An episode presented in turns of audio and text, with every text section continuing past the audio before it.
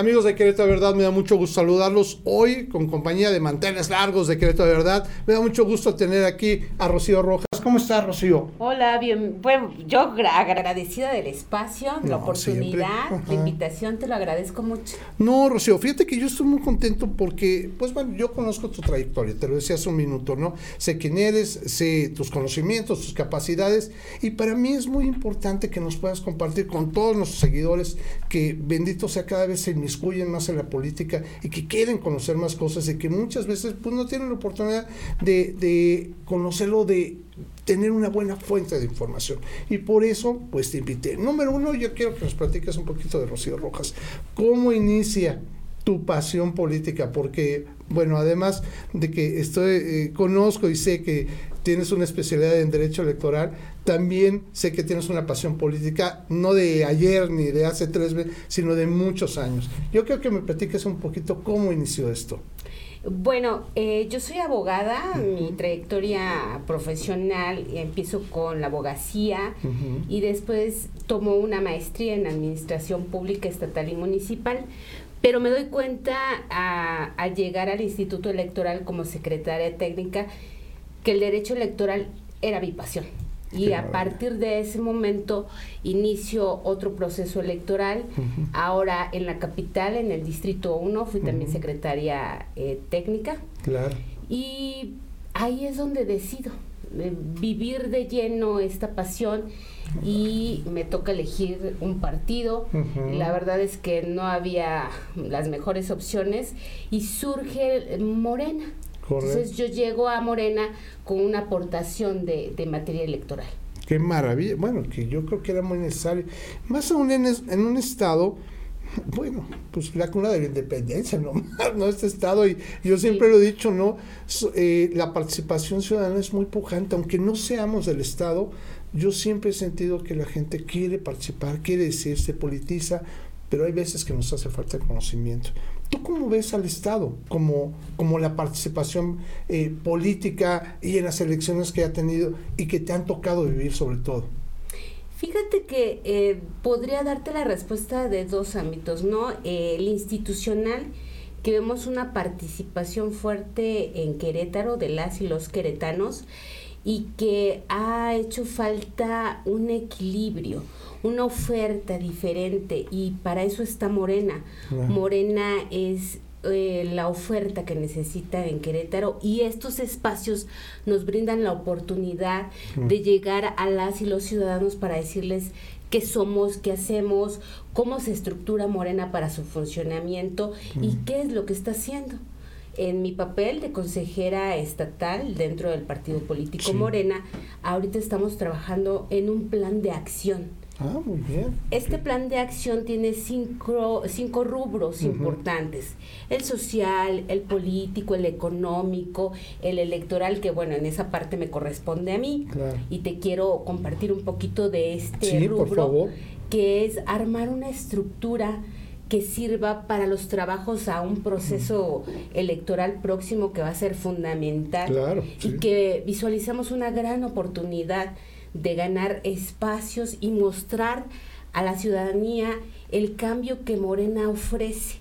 Un cambio que aquí no hemos podido pues mostrarles que ya en la mayoría de la República tienen gobiernos de Morena, eh, y que han dado resultados y que aquí hace falta.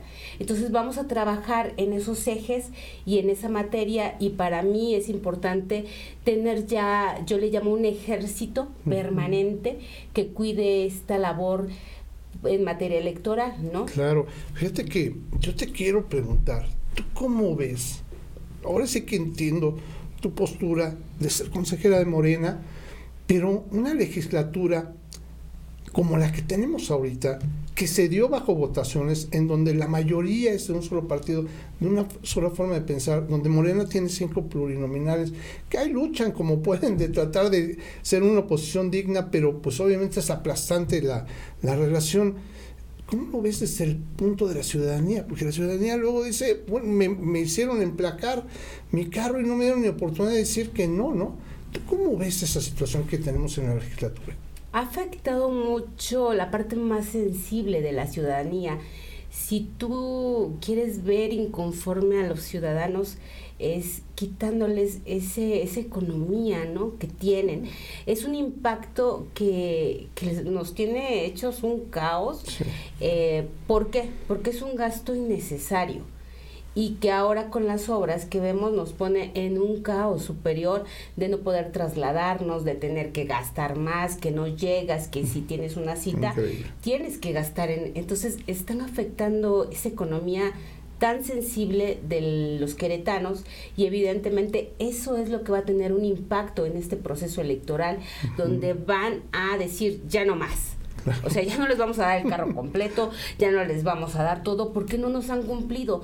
Tú no puedes decir que haces un buen trabajo si el resultado no se impacta en los bolsillos de las y los ciudadanos. Claro, y si no se manifiesta en una clara empatía con el gobierno digo, te lo digo desde nuestras redes sociales, que todos los días vemos comentarios este, criticando lo que está viviendo, ¿no? Comentaba hace un segundo con, mi invitado, le decía, me impresionó la cantidad que me dieron del dato, de un millón de pesos por metro cuadrado de la obra de, de, 5 de febrero, es, una locura, ¿no? Ni en Beverly Hills se decía, ¿no?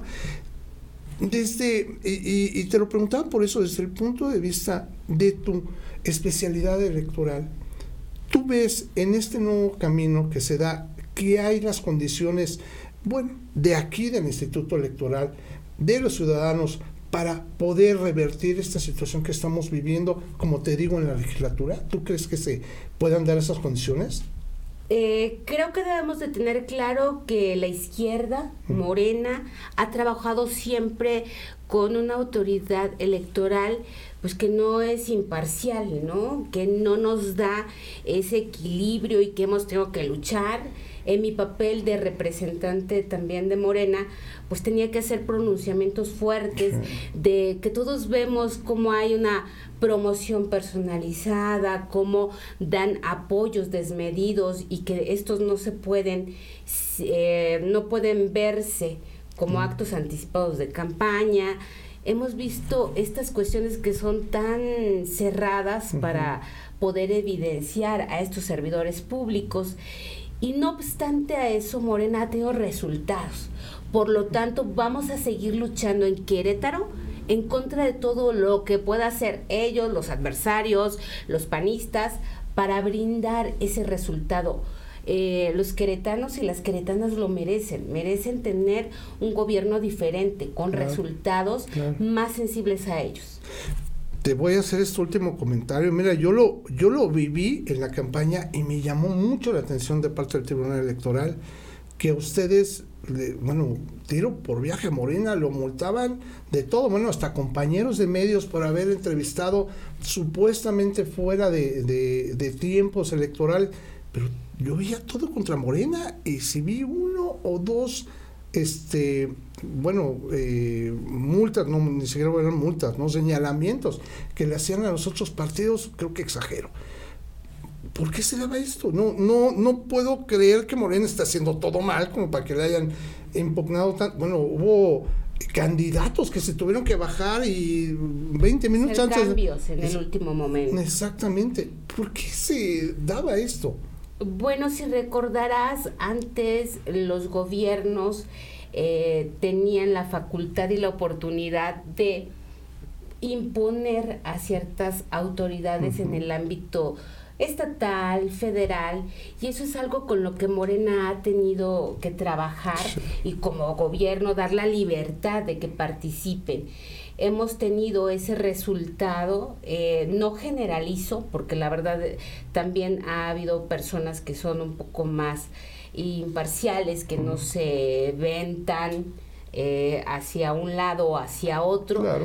Y creo que eso va cambiando, eso es lo que Morena quiere, tener autoridades imparciales. Correcto, estoy totalmente de acuerdo. Rocío, te agradezco muchísimo que hayas estado con nosotros. Te pido y te suplico que por favor vengas más seguido. Aquí tienes micrófonos abiertos para poder dar tu punto de vista, para platicarnos y sobre todo, te lo digo en serio, para que nuestros seguidores conozcan más acerca de sus derechos electorales y de cómo poder tener una mejor democracia en este estado. Pues te agradezco a ti que nos permitas este espacio para brindar la información, hablar un poquito de lo que hacemos y sobre todo aclarar estas dudas que a veces decimos como ciudadanos, ¿por qué pasa esto? Y aclarar. Muchas, muchas gracias y saludo para todos los que nos ven. Muchísimas gracias a ti, Rocío, y aquí tienes un espacio siempre abierto y plural. Gracias, Mir. Gracias. Y amigos de Querétaro, de verdad, yo les pido de favor cualquier comentario que quisieran hacerle directamente a Rocío Rojas, lo pueden hacer a través de nuestras redes sociales y también a través de nuestro sitio web, queretodeverdad.mx. Que tengamos bonita tarde. Hasta pronto.